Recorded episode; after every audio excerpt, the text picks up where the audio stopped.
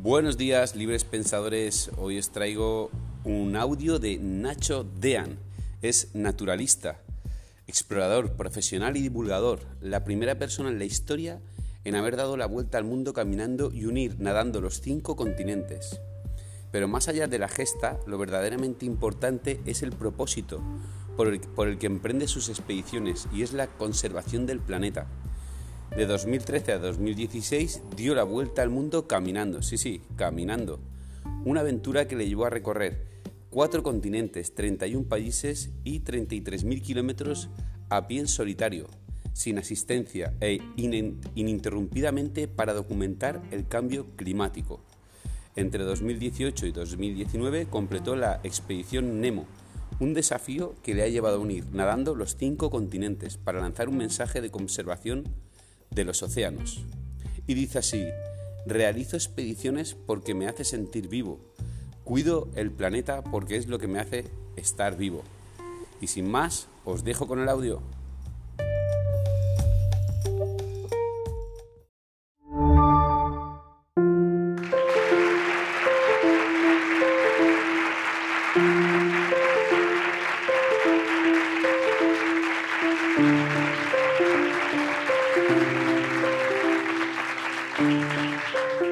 Es un privilegio estar en la misma silla por la que han pasado Jane Goddard, Joaquín Araujo o Sebastián Álvaro.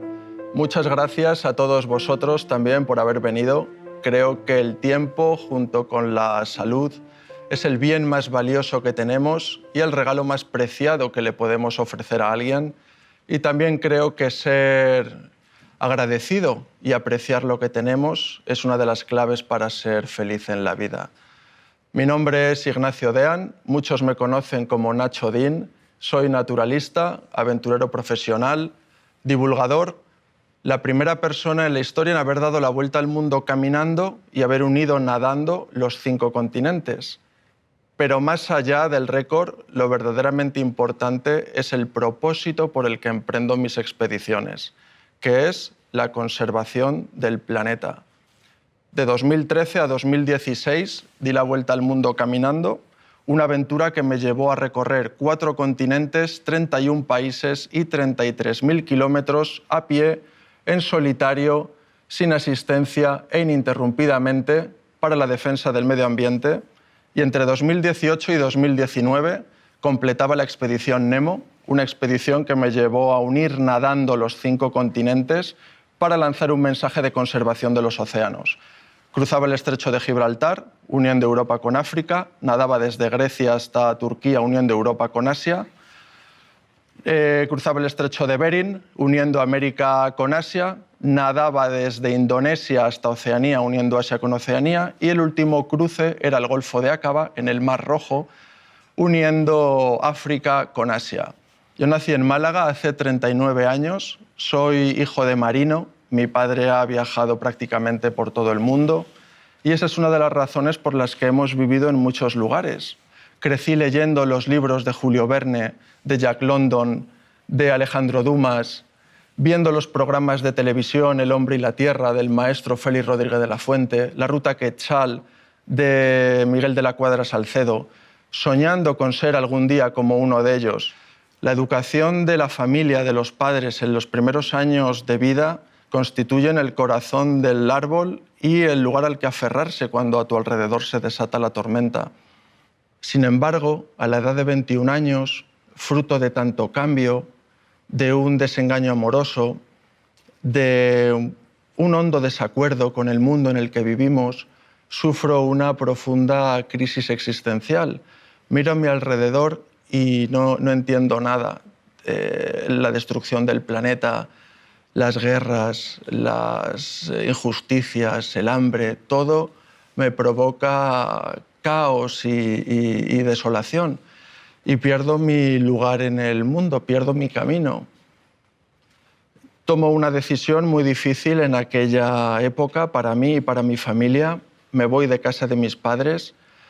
Siento la necesidad de mirar cara a cara a la vida sin intermediarios para saber qué es lo que quiero comienza una etapa de cambio, de búsqueda, de transformación. ¿Y dónde me voy? Me voy a vivir a la montaña, a una casa en los Pirineos, alejado del mundanal ruido. Son unos años de, de búsqueda, de autoconocimiento, de vivir con poco, de descubrir que hay muchas maneras diferentes de vivir.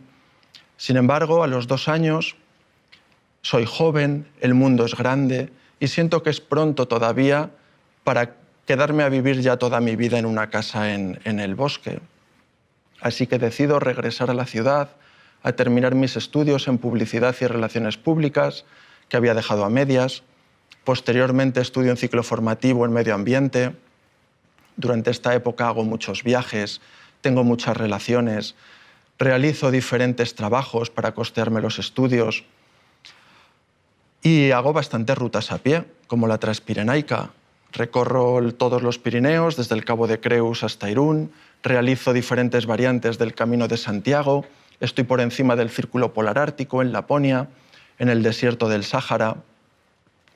Llevo una vida cómoda, seguro, lleno de viajes, de acumular vivencias. Sin embargo, no tengo un rumbo, un objetivo muy definido y yo siento que la vida tiene que ser algo más. Uno es aventurero como otro es poeta, porque tiene una visión romántica de la existencia y piensa que la vida tiene que ser algo más que simplemente pasar por el mundo. Así que continúo buscando, buscando esa eterna búsqueda, hasta que un día, haciendo una ruta por la montaña, me siento también en contacto con la naturaleza, llegando a los sitios por mi propio pie, que pienso, oye, ¿y la vuelta al mundo caminando? ¿Por qué no? En vez de estar solo unos días o unas semanas y volver a casa, ¿por qué no soñar a lo grande? Además, como amante de la naturaleza y persona sensibilizada con la degradación del planeta, no podía permanecer impasible de brazos cruzados, sin hacer nada. Decidí dedicar esta expedición para la defensa del medio ambiente. Y ahora que ya estamos en marcha, ¿por qué no sois vosotros los que me vais haciendo preguntas y continuamos juntos el camino? Hola Nacho, con 33 años decidiste eh, dar la vuelta al mundo y a pie. La pregunta es, ¿por qué decidiste hacerlo a pie? Encantado, muchas gracias por la pregunta, muy buena pregunta. En primer lugar, porque me gusta. La idea de dar la vuelta al mundo caminando surgió, como no podía ser de otra manera, caminando. Es el medio de transporte más silencioso y ecológico. Es la mejor manera de transmitir unos valores con el ejemplo y de documentar el estado de los ecosistemas que iba atravesando. Si quería lanzar un mensaje de conservación del planeta, no tenía mucho sentido que diera la vuelta al mundo en avión, es la mejor manera también de conocer las culturas y los países que vas atravesando. Comer en los puestos en la calle, hablar con la gente, dormir en los templos, en las casas. Es el medio de transporte que mejor encaja con un turismo sostenible y respetuoso con los lugares que visitas. Es el medio de transporte también más sencillo. No necesitas nada, ningún aparato, simplemente tus pies y ganas de caminar, lo cual lo convierte en el medio de transporte también más libre. Puedes transitar por todo tipo de superficies y de terrenos. Eh, puedes comenzar a caminar cuando quieras, puedes detenerte cuando y donde te apetezca. Luego la velocidad de caminar es perfecta porque sincroniza con la velocidad de pensar. No es casualidad que el término vagar, que significa caminar, deambular, esté comprendido dentro del término divagar, que es pensar, reflexionar. Es precisamente caminando cómo tenemos las mejores conclusiones, los mejores pensamientos, se realizan las conexiones más curiosas, ¿no? Tu cuerpo está en movimiento, los músculos se activan, el cerebro se oxigena, y por eso, precisamente, es el medio de transporte ideal también para desarrollar la, conciencia, para ser consciente de tus pies, de tu cuerpo, de tu espalda, de la respiración, del lugar en el que estás. Pero no todos son ventajas. Caminar es el medio de transporte más lento, es el que requiere más tiempo para recorrer una distancia. Por eso, caminar implica que seas dueño de tu tiempo, no ir siempre con prisas a los sitios. Y desarrollar cualidades como son la paciencia, como es la constancia, la voluntad. Además, caminar es el medio de transporte más expuesto. Caminas a 5 o 6 kilómetros por hora. Tienes que afrontar todos los peligros y problemas que te salen al camino. Por todas estas razones, caminar es el medio de transporte ideal para sentir el lento girar del planeta bajo tus pies, contactar con la naturaleza y desarrollar la conciencia. me gustaría leer un texto que escribí precisamente sobre caminar, que dice, caminar es el medio de transporte más lento y antiguo que existe, al que no prestamos atención y apenas valoramos porque es gratuito. Lo realizamos desde temprana edad y damos por sentado que va a ser siempre así. Sin embargo, caminar es un regalo, otro tiempo, otra realidad. Es un privilegio llegar a los sitios por mi propio pie, reparando en infinidad de detalles que de otra manera pasarían desapercibidos. Lo importante no es el destino, es todo el camino. Caminar es meditar, observar, aprender, pero también desaprender, deshacerse de todo lo accesorio hasta quedar solo lo esencial, un retorno a los orígenes, una vuelta a las raíces, la demostración literal de que con pequeños pasos se puede llegar muy lejos. ¿Por qué caminar? Porque aun pareciendo una actividad sin ningún tipo de fin, es la mejor manera de estar en el lugar y el momento presentes. Me fui a dar la vuelta al mundo caminando no para hacer un paréntesis en mi vida, sino para abrazarla más intensamente que nunca. ¿Por qué caminar? Porque nunca algo tan sencillo me hizo sentir tan vivo.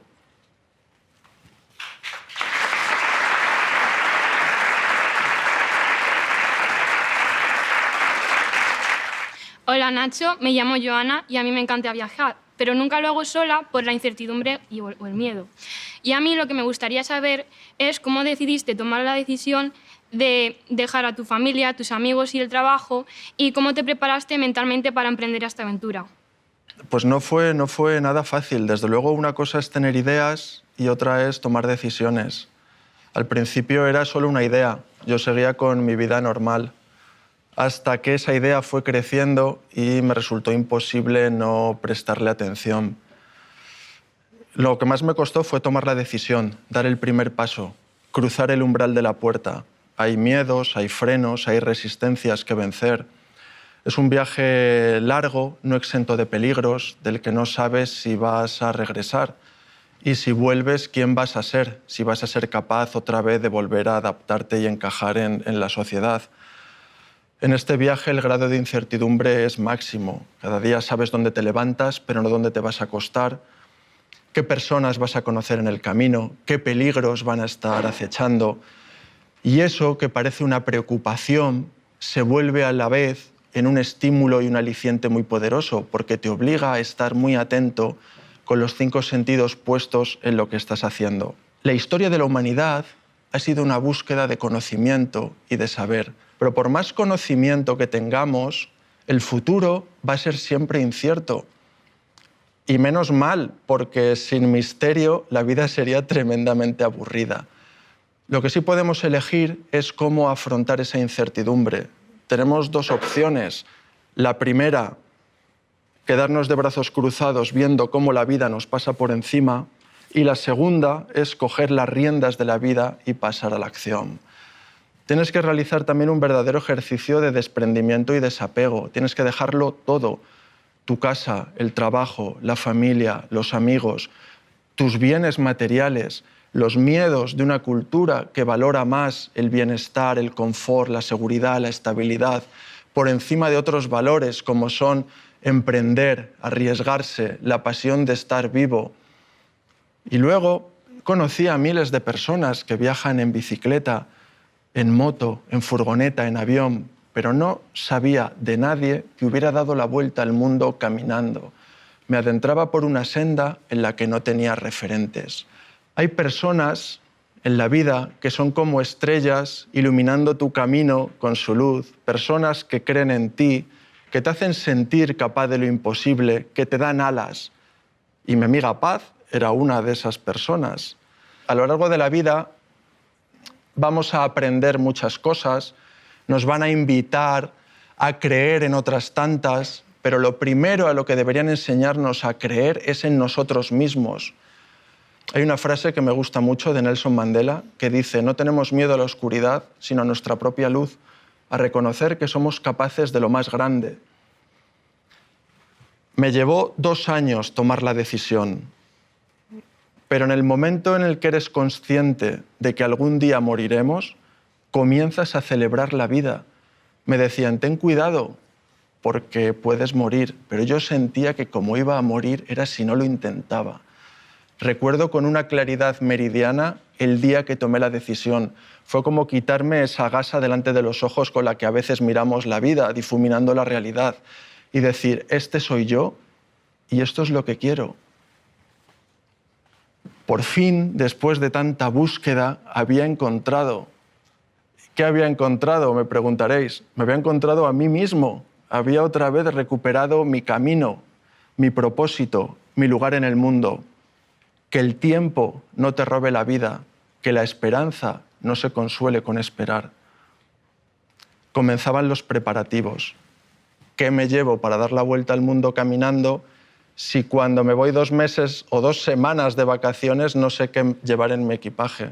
Aquí es donde aparece mi compañero de viaje, un, carro, un carrito, hay zonas del mundo que son desierto, tienes que llevar mucho peso de agua y de comida para poder sobrevivir durante largas jornadas en autosuficiencia. Al principio me decían, ponle nombre. Yo, ¿cómo le voy a poner nombre? Es un objeto. Luego en Australia, muchas jornadas de soledad, mucho sol en la cabeza, acabé hablando con, con mi carro estaba haciendo mis necesidades, soplaba mucho viento, se lo llevaba y le digo, Jimmy, ¿qué pasa? ¿Quieres llegar a casa ya? Y ese día le acabé poniendo nombre, Jimmy. En él he llevado material de supervivencia, he llevado una tienda de campaña, un saco de dormir, una esterilla, un camping gas, he llevado algo de ropa, no mucho, dos mudas que tenía que estar constantemente lavando a mano, he llevado un botiquín de primeros auxilios, con desde betadine y unas vendas a antídoto para mordedura de serpientes venenosas, He llevado mm, agua, comida y cuatro, algo de tecnología, un ordenador portátil, una cámara de fotos y un teléfono móvil. Y cuatro cosas más. un frontal, un cuchillo, un cuaderno y una cuerda. Cuando viajas caminando, cada kilo extra cuesta mucho moverlo, así que tienes que llevar lo mínimo y necesario. Trazar un itinerario y un calendario provisionales, ponerme todas las vacunas habidas y por haber, hacer una web, cuentas en redes sociales, y se trataba de una expedición con un alto índice de fracaso. Las probabilidades de que el aventurero muriera o se diera la vuelta y volviera a casa cuando pasara una serie de penurias y dificultades era, alta. Ninguna marca quería asociar su imagen a un proyecto que creían que iba a fracasar. Sin embargo, hay un proverbio que dice que cuando quieres algo encuentras un medio, cuando no quieres hacer nada encuentras una excusa. Yo creía firmemente en este proyecto y tenía la convicción de que según fuera realizando kilómetros y cubriendo países, iría consiguiendo el, apoyo necesario.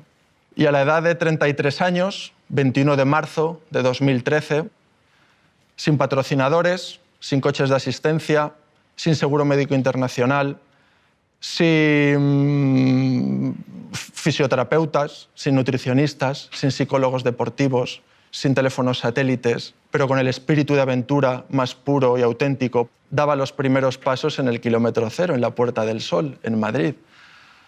Dar la vuelta al mundo caminando es un viaje muy romántico, pero el primer día no llegas muy lejos. La primera noche dormía entre Pinto y Valdemoro.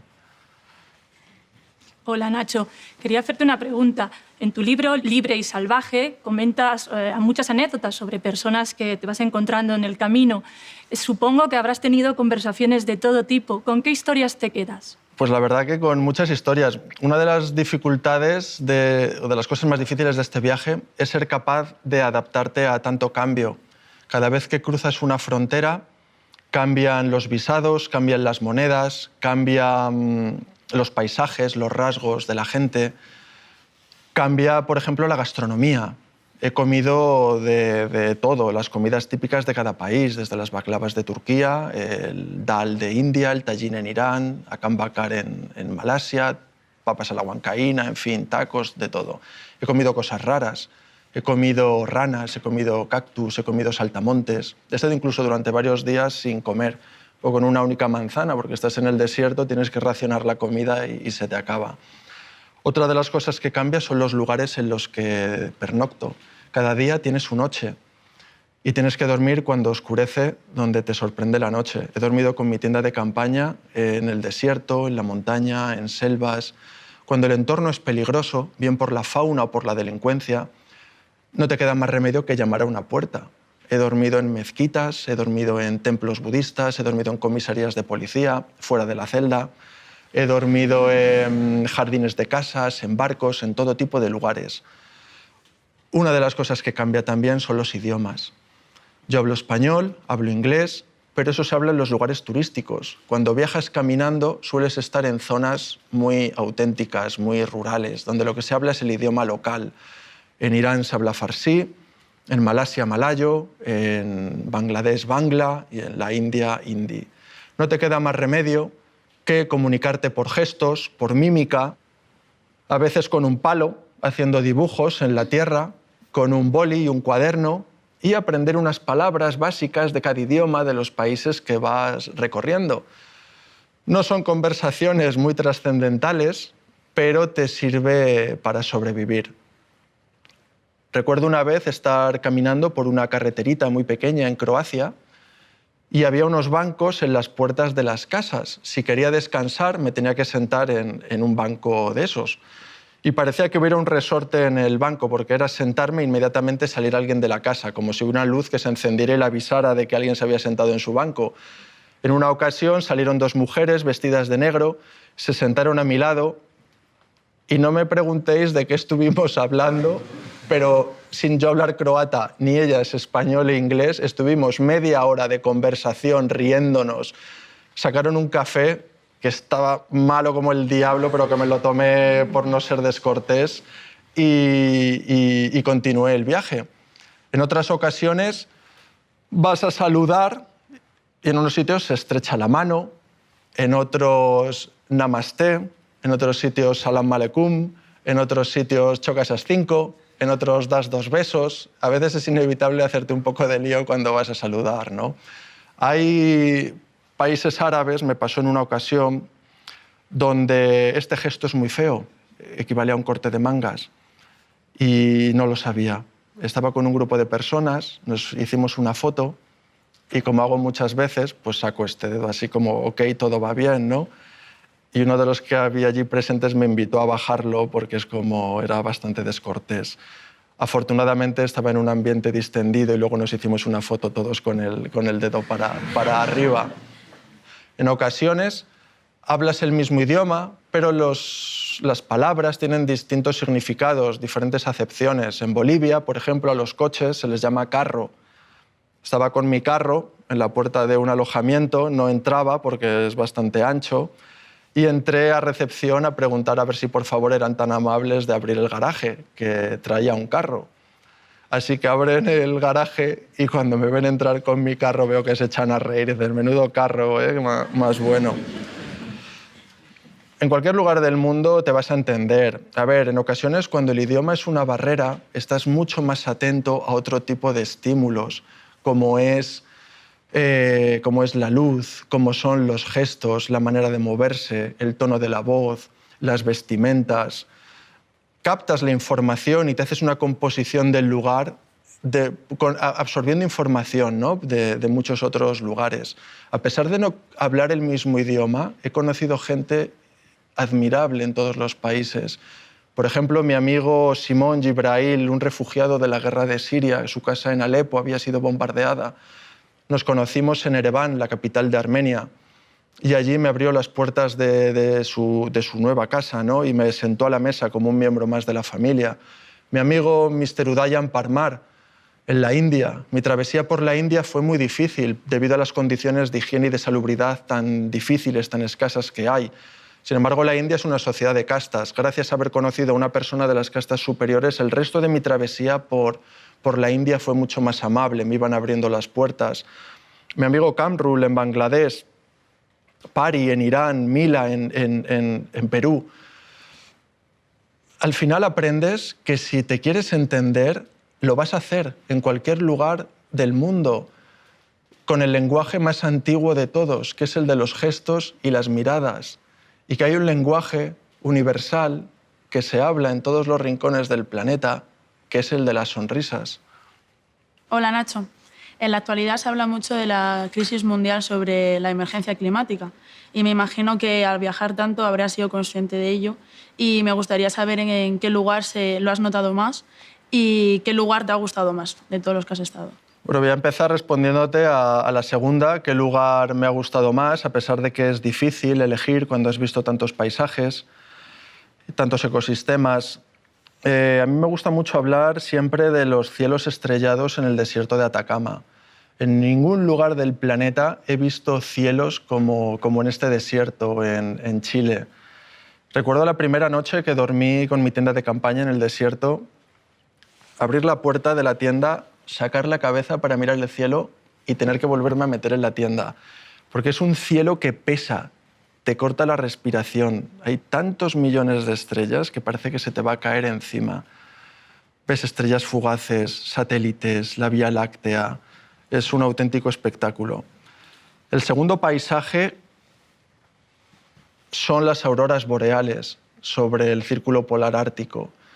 Es un privilegio poder ver eh, los haces de luces verdes danzando en el cielo. Después de verlo, tienes la sensación de que ya puedes morir en paz. La verdad. Eh, una de las cosas buenas de viajar caminando es que eres testigo de los hermosos espectáculos que la naturaleza ofrece al mundo. Te despiertas al alba con el canto de los pájaros, ves la evolución de las nubes en el cielo, cómo el viento mece las hojas de los árboles, el vuelo del águila, los atardeceres, el ulular del búho de las lechuzas por las noches en el bosque.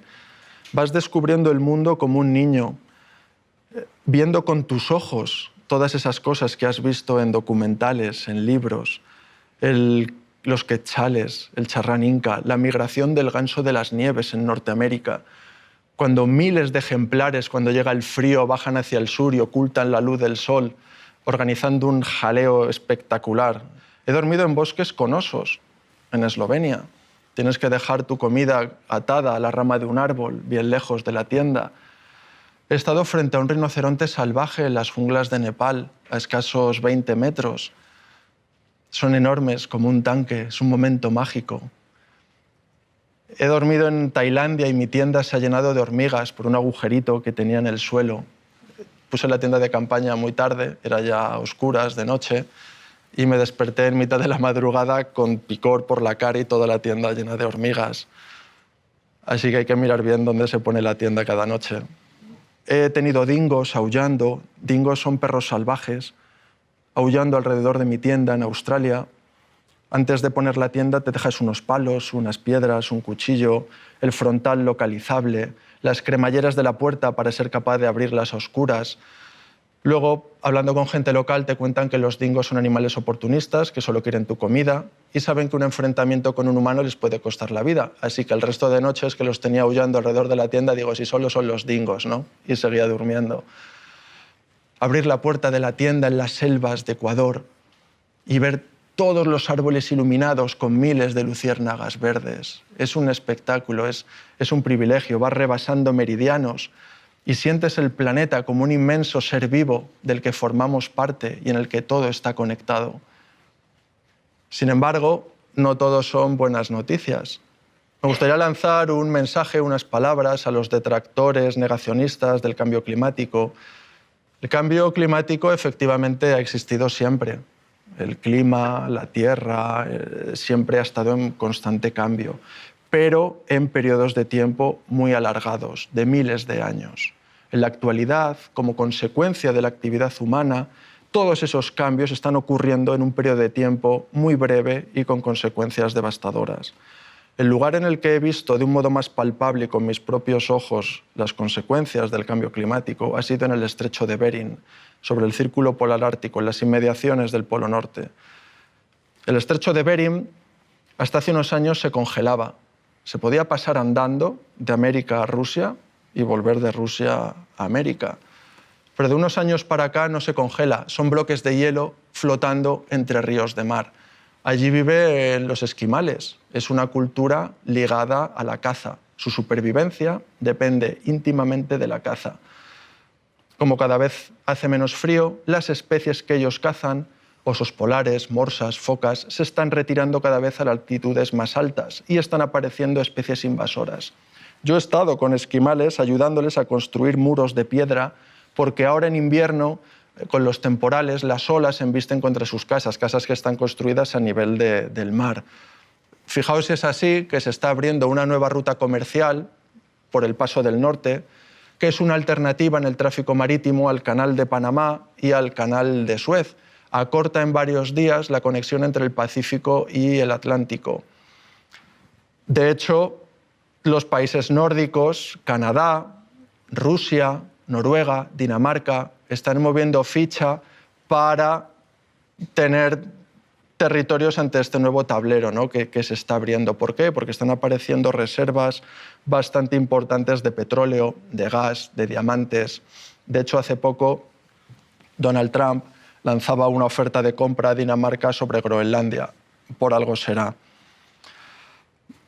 Lluvias torrenciales, inundaciones, periodos de sequía cada vez más, largo, más largos. Hemos roto el equilibrio de la atmósfera con la contaminación por CO2 se están derritiendo los polos, los glaciares. El glaciar de la Neto, aquí mismo en, los Pirineos, ya prácticamente ha desaparecido. Está apareciendo basura a más de mil metros de profundidad en los océanos, donde no llega ni la luz del sol. Hay un cinturón de basura girando alrededor del planeta, de basura espacial. En, en 50 años ha desaparecido más del 50% de la biodiversidad mundial y no hacemos nada para remediarlo. De todas formas, no hace falta irse al estrecho de Bering ni al Polo Norte. Aquí, mucho más cerca, tenemos, eh, vemos con nuestros propios ojos las consecuencias de la actividad humana. Hace poco, unas semanas, morían tres toneladas de peces en el Mar Menor, asfixiados por la falta de oxígeno, por la mala gestión de este mar y los vertidos de residuos que se están haciendo. La cuenca del Mediterráneo, saturada por completo por el turismo, por el urbanismo.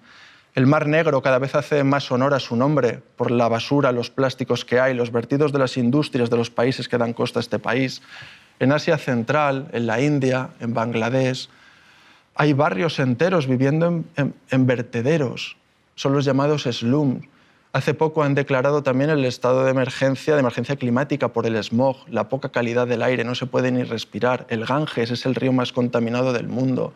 En Tailandia la biodiversidad local de flora ha sido sustituida por el árbol de la goma para recoger látex y satisfacer la demanda de, caucho, de entre otros la industria automovilística. En Malasia, en el sudeste asiático, en la época de monzones no llueve. No solo no llueve, sino que hay incendios. No están acostumbrados a la escasez de agua, no han construido embalses y tienen que realizar cortes en los suministros de agua en las ciudades como en Kuala Lumpur. En Indonesia los incendios están devastando la selva tropical para plantar aceite de palma. Eso está poniendo en peligro de extinción especies como el orangután y es una de las principales fuentes de emisión de gases de efecto invernadero, de CO2. Y un largo etcétera. En Chile la minería está secando los ríos, la selva del Amazonas vendida por completo a capital extranjero para cultivos de soja, industria maderera. En México llueve, ciudad de DF, y se inunda porque las redes de alcantarillado están están saturadas de, basura. Así que yo intento, desde la medida de mis posibilidades, el ir aportando mi, granito de arena. Antes de empezar estas expediciones trabajaba en el CEPESMA, Coordinadora para Estudio y Protección de Especies Marinas, el único centro de recuperación que hay en el Cantábrico. Durante la vuelta al mundo caminando di cientos de charlas en escuelas, en colegios, en universidades, contando lo que voy viendo con mis propios ojos. Durante la expedición Nemo hemos hecho batidas de limpieza de playas por todo el litoral español, en distintas ubicaciones y localizaciones a las que he ido a nadar. Al final mi misión, mi propósito es documentar el estado de los ecosistemas que recorro, divulgarlo a través de charlas, de libros, de documentales y, hacer lo que esté en mis manos por un mundo mejor. Bueno, Nacho. Eh, quería preguntarte, con todos los momentos que has vivido en todos tus viajes, que si te podías quedar con un momento, el mejor momento que has vivido y también el peor, ¿cuál nos contarías? Momentos buenos, divertidos, así, hay, hay, muchos. Me, está, me viene a la mente la, cuarta travesía de la expedición Nemo, la que me llevó a unir nadando los continentes, fue en la isla de Papúa y salimos a grabar, estamos haciendo un documental. Entonces, pues fuimos a grabar la fauna con la que iba a tener que nadar en el mar. Y fuimos a filmar cocodrilos, cocodrilos de agua salada. Son unos cocodrilos que fácilmente pues, miden 5 metros de longitud. Y estaba con un compañero de mi equipo, el operador de dron, grabando. Están los cocodrilos pues, tranquilos en la zona de manglares. Y, el dron pues, tiene un plano aéreo y va bajando ligeramente para tener un mejor plano, una mejor vista. El caso es que de repente un cocodrilo empieza a levantar el hocico porque nota el viento generado por las, por las aspas de las hélices. Y yo sé que un cocodrilo con un golpe de cola puede saltar y, comerse el dron. Así que le digo a mi compañero, digo, ten cuidado que hay un cocodrilo que está levantando el, hocico y, y el dron peligra. Así que empieza a echar el dron hacia un lado y esto que estás viendo, la escena, y dices, no, no puede ser, es imposible que el dron acabe en la boca del cocodrilo. De repente las hélices se lían con las ramas del árbol y en cosa de segundos el dron cae y antes de que toque el suelo el cocodrilo se abalanza y se come el dron. Y eso que estás pensando que no podía ocurrir, que era imposible, ha ocurrido. El dron está en la boca del cocodrilo. Lo mejor de todo, lo gracioso, es que el dron sigue grabando dentro de la boca y tenemos ahí unos planos excelentes, ¿no? Momentos, momentos difíciles, dramáticos. Pues, a ver, eh, eh, he vivido... A ver, la aventura está muy bien, eh, lo que es cruzar un desierto, subir la montaña, ponerte a prueba, buscar tus límites, eso es muy, muy interesante. Pero hay una línea que cuando la rebasas y, pones tu vida en juego, eso no hace ninguna gracia. He vivido momentos complicados, estuve a punto de acabar en prisión acusado de espionaje en la frontera entre Armenia e Irán por culpa de unas fotografías. Presencié un atentado terrorista en Dhaka, la capital de Bangladesh, cinco artefactos explosivos. Eh, tienes la sensación de que estás en el lugar y el momento equivocados. Tienes una reacción muy instintiva, te agazapas y sales corriendo entre, entre la multitud. Me atracaron en el barrio del Callao, en Lima, el barrio más peligroso de, todo Perú. Se echaron encima de mí cinco personas y, me rajaban el pantalón, me robaban todo lo que llevaba encima. No me robaron el carro, yo creo, porque pensaron que llevaba un bebé. Es la explicación que yo le doy luego. Contraje la fiebre chikungunya en Chiapas, pero el momento más complicado para mí fue en la frontera entre los estados de Veracruz y Tabasco, en México. Caminaba por un tramo muy largo y solitario de, carretera. Cuando llevas dos años y medio, que llevaba en ese momento caminando por el mundo, desarrollas ya un olfato, un instinto de qué lugares son peligrosos y en cuáles te puede pasar algo. Y este era uno de ellos. De hecho, la noche anterior había dormido en una gasolinera, fijaos en qué sitios había, llegado a dormir. Le pregunté al, al guarda de seguridad, digo, ¿es un sitio seguro para pasar la noche? Y me respondió, de algo hay que morir. Digo, hombre, pues muchas gracias por la respuesta, muy tranquilizadora. Y al día siguiente le di unos, unos pesos mexicanos, ¿no? Y me dijo, ¿esto es lo que vale tu vida? O sea, para que os fijéis en qué, en qué situaciones o en qué momentos te encuentras. Recuerdo esa misma noche despertarme en mitad de la madrugada escuchando a una mujer hablar por teléfono, alterada, porque la habían intentado asaltar en la carretera, cortando el tráfico con troncos y que había salvado el pellejo de milagro. ¿no? Pues estaba caminando por esa, por esa carretera. Tratas de anticiparte eh, a un posible percance, de prever cómo reaccionar. Por la izquierda hay cultivos, hay tierra, hay árboles, es imposible salir corriendo con el carro. Por la derecha tengo una zanja separando los carriles de ambos sentidos, con lo cual tampoco puedo salir por ahí. Únicamente puedo ir hacia detrás o hacia adelante. De repente veo al fondo un grupito de personas, no sé cuántos son, no sé si se acercan o se alejan. Continúo caminando, ya veo que se acercan porque cada vez son más grandes. Veo que son tres, que uno va sin camiseta, que llevan unos machetes en, las manos. En esta región de Centroamérica, en México, se trabaja con machetes en el campo. Y yo tengo la esperanza de que sea gente que vuelve a sus casas después de una dura jornada de trabajo. El caso es que se abren sobre el arcén, empiezan a mirar hacia detrás, controlando que no venga ningún coche de policía ni del ejército, y me preparo para lo que es un asalto inminente. Así que en vez de irme hacia detrás, acelero el paso hacia ellos, y cuando estamos a escasos cinco metros, saca uno el machete en el aire y me dice, para güey, pútame todo lo que lleves. En ese momento no me puse a hablar con él de filosofía, de ética ni de moral. Cogí el carro, lo empujé con todas mis fuerzas hacia el interior de la carretera y esa reacción rápida les pilló por sorpresa y me dio la ventaja para rebasarles y salir corriendo. Salieron corriendo detrás mío con los cuchillos y me dicen, no corras, te vamos a seguir. No me giré y les dije, a ver quién corre más. En ese momento eres pura adrenalina estás dispuesto a soltar tus cosas porque no hay nada más valioso que, la vida, pero tampoco me da la gana darle mis cosas al primer descerebrado que se me cruce en el camino. Así que voy empujando. Si llega a estar Usain Bolt a mi lado, le gano, estoy seguro. Se cansa el primero, continúo corriendo, se cansa el segundo y al rato se cansa el tercero. Los he dejado atrás. Sin embargo, sigo en mitad de ninguna parte y andando. Mm, nadie me asegura que me vuelvan a alcanzar en otro medio de transporte. Así que continúo avanzando hasta que por fin llego a un lugar donde pasar la noche a resguardo, a salvo. Y en esos momentos te, planteas, ¿no? ¿Qué, ¿Qué, necesidad hay de seguir poniendo la vida en juego por algo que al fin y al cabo es mi elección? Nadie me está obligando a ello. Al principio del viaje tira de ti, que tienes mucha ilusión, muchas ganas, y cuando ya te queda, estás cerca del final, pues que ya te queda poco para terminar.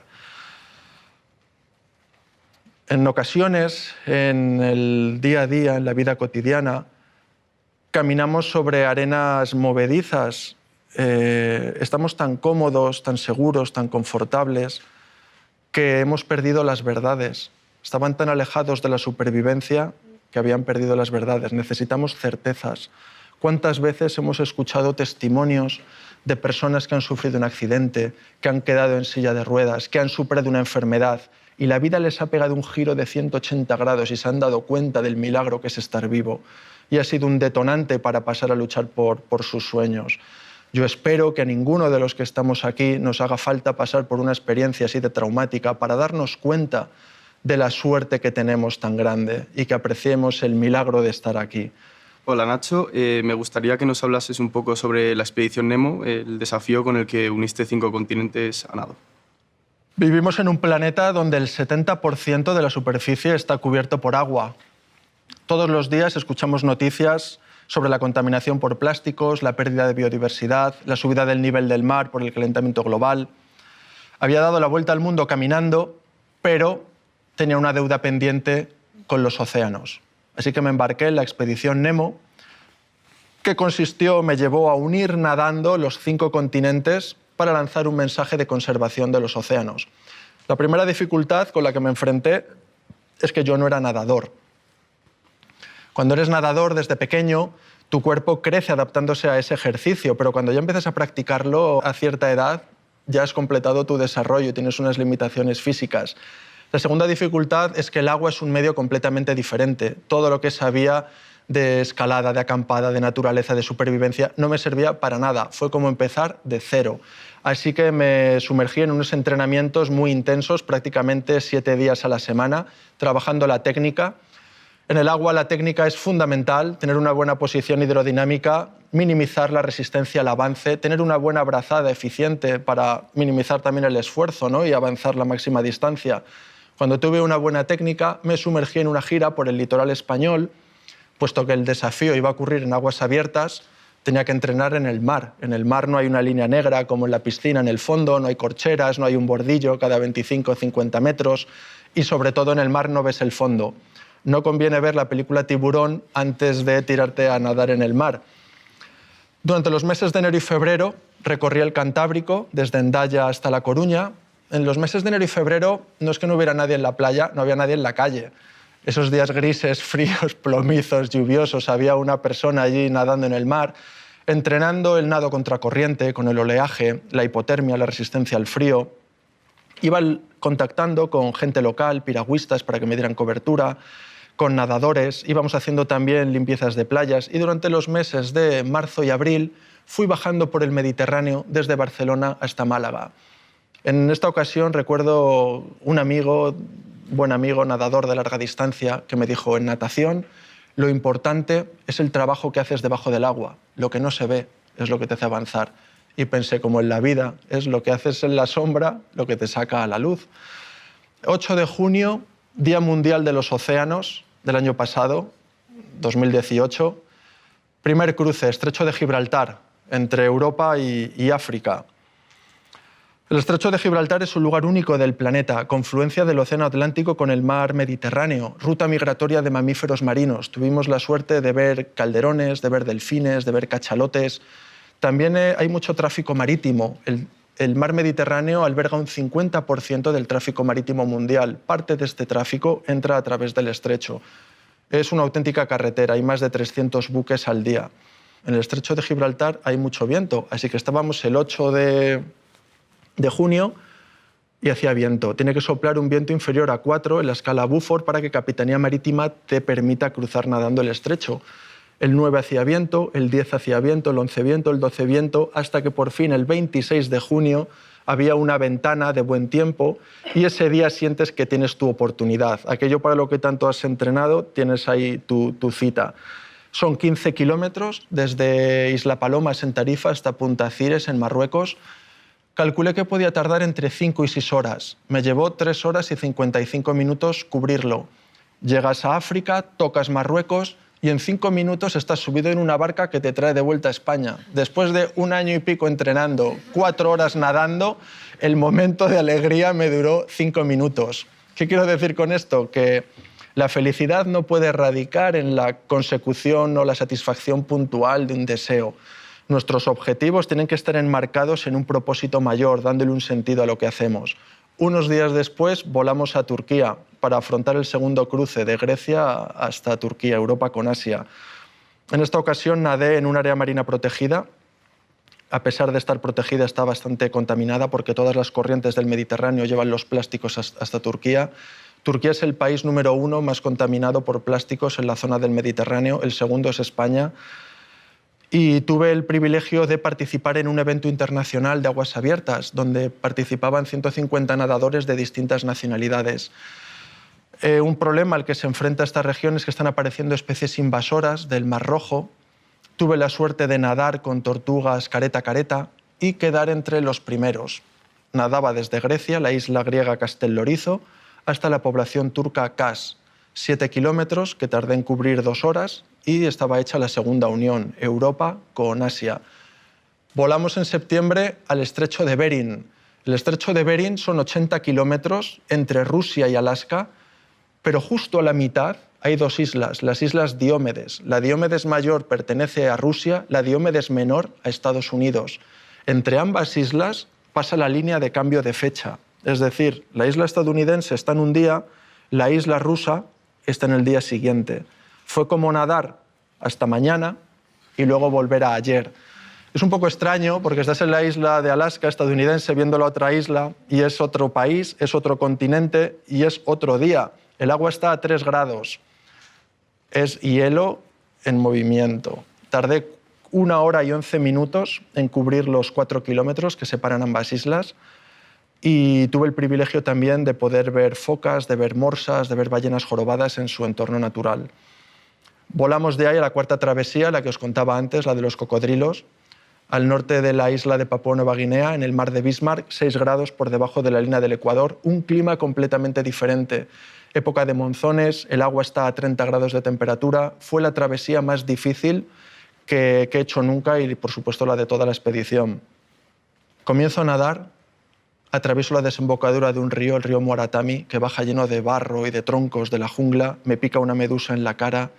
En este mar hay fauna peligrosa como tiburones, cocodrilos de agua salada y las medusas irukanji, unas medusas muy pequeñitas como un dado, pero tremendamente venenosas. En el momento en el que me picó la medusa tenía yo ese miedo, ¿no? Llevas dos embarcaciones de apoyo, una ambulancia en, la costa y un hospital localizado con un antídoto en caso de que te piquen. Y cuando por fin llego a la frontera, me dicen desde las embarcaciones que se han equivocado, que todavía me quedan 12 kilómetros más por nadar, que la frontera está más adelante. En ese momento, pues la verdad que, que eh, ya, ya, era casi el límite, ¿no? Me planteé abandonar. Sin embargo, un miembro de mi equipo, el mismo que manejaba el dron, se tiró a nadar, se quitó la ropa y se tiró a nadar conmigo. Y eso me dio mucha fuerza, mucha motivación, pero también me preocupó tremendamente porque digo, si ahora se lo come un tiburón o le pica la medusa, se acabó todo, ¿no? Y, y bueno, al final, tras seis horas y media nadando y cubrir una distancia de 22 kilómetros, llegaba hasta Butún, en Papúa Nueva Guinea. Me estaba allí esperando mucha gente y es el momento épico, ¿no? De salir victorioso, te has ganado, ¿no? El reconocimiento. Bueno, pues estaba tan cansado y el fondo de la playa era de piedras que cada vez que me ponía de pie venía una ola y me tiraba. Me volvía a poner de pie y me volvía a tirar. Fue la salida menos glamurosa que pude hacer. Salida ya cuatro patas, pero la travesía estaba hecha. Y la quinta y última travesía fue en el Golfo de Aqaba, en el Mar Rojo. La dificultad de, este cruce radica en que tienes que cruzar el espacio marítimo de cuatro países, que son Egipto, Israel, eh, Jordania y Arabia Saudí. No olvidemos que estamos cruzando fronteras que son intercontinentales, zonas política y geoestratégicamente muy delicadas, más aún si quieres grabar, filmar y volar, volar un dron. Tienes que solicitar permisos militares.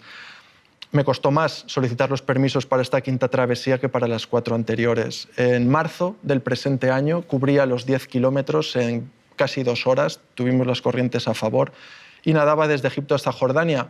Cubría la quinta travesía y finalizaba la expedición Nemo. Muchos pensaréis que el pulmón del planeta es el Amazonas, pero el pulmón, el pulmón del planeta son los océanos, son los que mayores generan y lanzan oxígeno a la atmósfera y los que mayor CO2 captan también de la atmósfera. Es tal el CO2 que hay en la atmósfera que se está produciendo la acidificación del agua de los océanos. Esto se está traduciendo en el blanqueamiento de los corales y que especies como los crustáceos tengan problemas para fabricar sus conchas. No somos conscientes de la importancia de los océanos para la salud en el planeta. El mar es el gran olvidado, hasta el punto que ocupando un 70% del planeta llamamos Tierra a lo que debería ser planeta agua. Hola Nacho, me gustaría saber tu opinión sobre la reducción de la contaminación y tener un consumo responsable de ella. Bueno, muchas gracias por la pregunta. Me gustaría poner una imagen muy gráfica, muy visual. Imaginad una bañera llena de agua, se abre el grifo y quitéis el tapón del desagüe. ¿Qué ocurre si por el desagüe se va más agua de la que entra por el grifo? La bañera se vacía. Ahora pensad en el planeta. ¿Qué ocurre si gastamos más recursos de los que la naturaleza es capaz de regenerar? El planeta queda esquilmado, nos cargamos la naturaleza. ¿Conocéis el concepto día de sobrecapacidad de la Tierra? Es el día del año en el que gastamos los recursos que la naturaleza es capaz de generar en ese año. A partir de ese día, lo que consumimos es deuda ecológica. ¿En qué se traduce? En extinción de especies, en contaminación, en erosión de los suelos, desde los años 70, el día de sobrecapacidad de la Tierra llega antes de que acabe el año y cada año que pasa se va adelantando. En la actualidad, el día de sobrecapacidad de la Tierra para la humanidad a nivel planetario llega el 29 de julio. A partir de ese día estamos consumiendo los recursos de las generaciones futuras. Eso significa que vivimos como si tuviéramos 1,75 planetas el estilo de vida, el ritmo de consumo en Estados Unidos requiere cinco planetas. En la Unión Europea vivimos como si tuviéramos dos con ocho planetas. Ahora que tenemos muy clara la fórmula salud del planeta igual a lo que la naturaleza regenera menos lo que consumimos, ¿qué podemos hacer? A, ayudar a la naturaleza a regenerarse o dejarla tranquilamente y que ella ya sabe cómo actuar. Y B, consumir menos. ¿Qué ocurre? Que eso ataca directamente a la sociedad de consumo y a la escala de valores donde el poder, el estatus y lo que eres está íntimamente relacionado con lo que tienes. Eso nos da una señal de que por donde hay que empezar es por la educación, para consumir menos. Hacemos política con nuestros actos, con lo que consumimos, de dónde viene, quién lo fabrica, de qué está hecho, seguir la trazabilidad de, de los productos. Estas zapatillas, por ejemplo, están hechas con material reciclado del océano. La chaqueta con la que he venido está fabricada con redes de pesca recogidas también que han sido abandonadas en los mares. Podemos elegir consumir productos con menos plástico, menos envasados. Son más sanos y además son menos contaminantes. A la hora de ir a la compra, llevarnos las bolsas de casa, no hace falta cogerlas en el supermercado. Ser más eficientes en el consumo de energía, por ejemplo, no dejarnos las luces de casa encendidas, cerrar los grifos cuando te enjabonas, cuando te lavas los dientes, subir las escaleras caminando y, por supuesto, cuando bajas. Usar el ascensor para bajar me parece extremadamente excesivo, ¿no? Usar energías alternativas como la solar, la eólica, ir a los sitios caminando, en bicicleta, en transporte público. Está demostrado que la velocidad media de un vehículo en ciudad es de 19 kilómetros por hora. En bicicleta es más sano, más ecológico, más barato y hasta más rápido. Y por supuesto, por ejemplo, plantar árboles. Son muchas las medidas que podemos hacer, que podemos hacer en el día a día. Está claro que además de las cosas que podemos hacer como individuos, los gobiernos, empresas y medios de comunicación tienen también muchísima responsabilidad a través de la legislación, de políticas de responsabilidad social corporativa y de la información educación que se lanza. Ecología y economía comparten la misma raíz eco, del griego oikos, que significa casa, hogar. Economía es la gestión de los recursos que tenemos en casa. Ecología es la ciencia que estudia la relación de los seres vivos con su entorno. Hasta que economía y ecología no se den la mano, iremos por el camino equivocado. Es un, antiguo, un auténtico disparate que el modelo económico que seguimos suponga la destrucción del planeta en el que vivimos. Muy buenas, Nacho. Mi nombre es Irene. Soy maestra de educación primaria y quería saber si a lo largo de tu viaje por el mundo has tenido la oportunidad de conocer alguna escuela y si es así, ¿qué es lo que más te ha llamado la atención de estas y el por qué? Pues sí, muchas gracias por la pregunta. A lo largo de, de, mis viajes he conocido bastantes escuelas y ¿sabes qué es lo que tienen en común todos los niños que he conocido? Su inocencia, su curiosidad, su bondad, que ninguno te va a juzgar por tu procedencia, por el color de tu piel, por el idioma que hablas, por tu nacionalidad. Eh, los niños son como, como esponjas, son hojas en blanco y aprenden del entorno por imitación, absorben todo lo que ven, también de los adultos. Recuerdo estar dando una charla en una escuela en, en Irán y estaba tomándome un té. Allí es, lo raro es no estar tomando té. Y pedí una cucharilla para remover el azúcar. Y de repente los niños empezaron a reírse. Digo, ¿por qué os reís? ¿Qué os hace tanta gracia? Allí el azúcar, el terrón de azúcar, se lo ponen entre los dientes y lo van disolviendo según le dan sorbos al té. Lo de ver a alguien disolviendo el azúcar con la cucharilla les hacía mucha gracia. Eh, en otra ocasión estaba dando una charla en una escuela de esquimales en, Alaska y después de, de, de, la ponencia levanta una niña la mano y me pregunta, ¿cuántas veces al día te lavas los dientes? Digo, tres. Claro, allí la dieta es morsa, es carne de oso, es foca. Es una dieta poco, no muy rica en vitaminas, en verdura, en frutas. Y ella se da cuenta de que todos sus mayores están desdentados, no tienen dientes. Y tenía curiosidad, ¿no? Dice, ¿cómo haces? ¿Cuántas veces te lavas los dientes al día? ¿no? En otra ocasión estaba poniendo fotos en una escuela aquí en, en España de animales que he visto en mis viajes y mm, pues ponía la foto de un, cocodrilo. Digo, ¿este animal qué es? Los un cocodrilo. Pongo la foto de un canguro. ¿Y este? Un canguro. Pongo la foto de un loro. Un loro. Y de repente les pongo la foto de un escarabajo Hércules, que es un escarabajo del tamaño de una mano, que vive en Ecuador, que tiene unas pinzas enormes. Digo, ¿y este qué animal es? Y dice un niño, ¡un bicho! digo, tú sí que eres un bicho.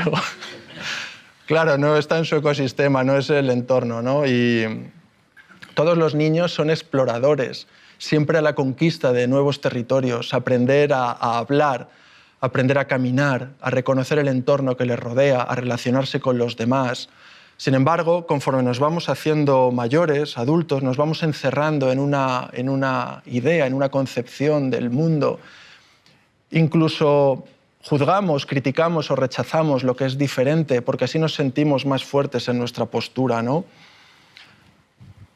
Por eso viajar es una de las escuelas de la vida, porque te enseña que las cosas pueden ser de muchas maneras diferentes y que en ocasiones, en vez de aprender, habría que desaprender. Creer saber algo es negar que las cosas puedan ser de muchas maneras diferentes. Y esa actitud es la solución a los problemas, porque ningún problema puede ser resuelto con la misma mentalidad que se creó. Hola Nacho, soy Aranzazú. De todos he sabido que nos gusta que nos reconozcan nuestras grandezas o nuestras proezas y que por el mundo hay muchos supervivientes que todos los días eh, sobreviven a enfermedades o a guerras, eh, disputas. Y quería saber si después de todo lo que nos has contado, que si te ha merecido la pena eh, jugarte la vida y cómo has hecho para superar eh, esas incertidumbres y vivir con la incertidumbre del día a día, de dónde acabarás. Mm. Bueno, una pregunta muy interesante, muchas gracias. Es cierto que en el mundo hay miles de héroes anónimos eh, que no salen en los medios, ¿verdad? Y que son verdaderos ejemplos de superación. De... Y a mí me, me hacen sentir tremendamente afortunado y que no tengo excusa para dar lo mejor de mí mismo cada día. Mm, por supuesto que ha merecido la pena. Yo soy de los que cree que en la vida merece la pena apostar y arriesgarse por aquello en lo que crees. ¿Ha merecido la pena? Por supuesto. Estoy aquí compartiéndolo con todos vosotros. A la edad de 39 años tengo la sensación de haber vivido varias vidas y sobre todo la satisfacción de estar haciéndolo por una causa tan necesaria como es la conservación del planeta. Ha merecido la pena, en primer lugar, por haber cumplido un sueño. Eso es algo que, que no tiene precio, es algo de un valor incalculable. En segundo lugar, por el increíble bagaje cultural, histórico, antropológico. Eh, es muy, muy preciado. No lo vas a aprender en ninguna universidad, ni es un viaje que puedas comprar en una agencia.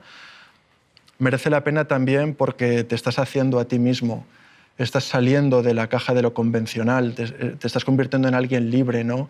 Rompiendo los paradigmas de lo que es posible y explorando los umbrales, el, potencial del humano, física y mentalmente. Pero sobre todo merece la pena porque estoy aportando mi granito de arena, incluso al extremo en ocasiones de poner la vida en juego, para dejar mi semilla ¿no? en favor de un, de un, mundo mejor. Todavía queda mucho trabajo por hacer y todo esto no es, no es, no es gratuito, es la consecuencia de mucho trabajo, de esfuerzo, de dedicación, de entrenamiento. Eh, no pongo mi vida en juego absurdamente, vivo apasionadamente y la muerte es un riesgo inherente a la vida. Llevo mi vida al límite para mostrar la belleza del mundo en el que vivimos, para explorar los umbrales del ser humano, para motivar, inspirar que la vida es hermosa y merece la pena cuidarla. Si el sueño es lo suficientemente grande, el riesgo siempre merecerá la pena. Buenas, Nacho. ¿Qué ha supuesto para ti este viaje y cuáles han sido tus mayores logros? Bueno, una de las obvias dificultades era dar la vuelta al mundo caminando. Un aprendizaje es darte cuenta de que el planeta no es tan grande. Aunque suene raro, es un aprendizaje basado en la propia experiencia. Lo he visto con mis ojos, lo he recorrido con mis pies, sé lo que cuesta llegar hasta Australia caminando y volver por el otro lado del planeta y del mismo modo. Puedo decir que el planeta no es tan grande, razón de más para cuidarlo. También puedo decir que la mayoría de la humanidad es buena. A veces tenemos una imagen distorsionada, son todo malas noticias, guerras, asesinatos, corrupción, da, da, miedo viajar, más aún solo, da miedo casi salir de casa. Pero si la humanidad fuera mala, mi viaje hubiera sido imposible. No habría llegado ni a Francia. Quiero decir que el ser humano merece la pena. Este viaje ha sido una vuelta al mundo de ahí fuera y a la vez ha sido una vuelta a mi mundo interior. Frente al hedonismo, la búsqueda del placer, de la comodidad, el estoicismo ha sido una de las claves en la consecución de, estos logros. ¿Qué quiero decir? En primer lugar, apreciar lo que tienes. En vez de quedarnos de brazos cruzados esperando que nos den las cosas hechas y trabajar para mejorarlo. En segundo lugar, dejar ir lo malo. Desprendeos de todas esas cosas que no sirven para nada, las personas negativas que os absorben la energía, incluso de vuestro propio ego que os impide tener objetivos superiores. Soltar lastre y volad alto. Separar lo que podéis controlar de lo que no. No perdáis más energía con cosas que no están en vuestras manos. Focalizar toda vuestra energía en lo que sí podéis controlar. Dadle la vuelta a las dificultades. No deis nada por sentado. La vida es cambio. Constantemente, en el momento más inesperado, la vida puede dar un bandazo y poneros mirando hacia otro lugar. No deis nada por sentado. Permaneced hambrientos.